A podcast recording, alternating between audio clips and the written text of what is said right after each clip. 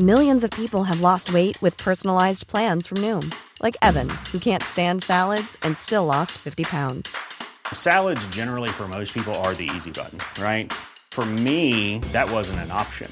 I never really was a salad guy. That's just not who I am. But Noom worked for me. Get your personalized plan today at Noom.com. Real Noom user compensated to provide their story. In four weeks, the typical Noom user can expect to lose one to two pounds per week. Individual results may vary. Heraldo Podcast, un lugar para tus oídos. Noticias del Heraldo de México. Presidente Andrés Manuel López Obrador felicitó este jueves a la jefa de gobierno de la Ciudad de México, Claudia Sheinbaum, por el anuncio que dio de su próxima boda, pues dijo, hay que celebrar todo lo que nos hace felices. Sin embargo, al ser cuestionado si asistirá a ella de ser invitado, contestó que por lo general no asiste a ceremonias ni fiestas porque ya no se pertenece.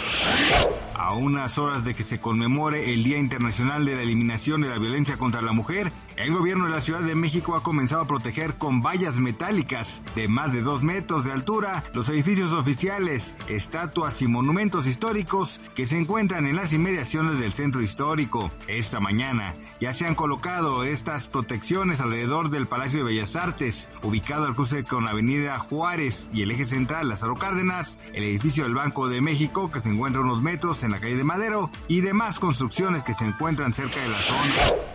Este jueves 24 de noviembre los diputados rusos aprobaron por unanimidad enmiendas que amplían considerablemente el alcance de una ley que prohíbe la propaganda LGBT en medio de un giro conservador del gobierno de Vladimir Putin que acompaña la ofensiva militar en Ucrania.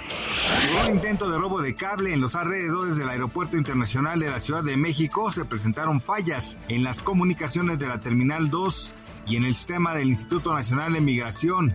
Esa acción provocó fallas temporales no solo en el Sistema Nacional de Migración, también en los servicios para otros clientes, entre ellos al parecer un par de aerolíneas que operan en la Terminal 2. Gracias por escucharnos, les informó José Alberto García. Noticias del Heraldo de México.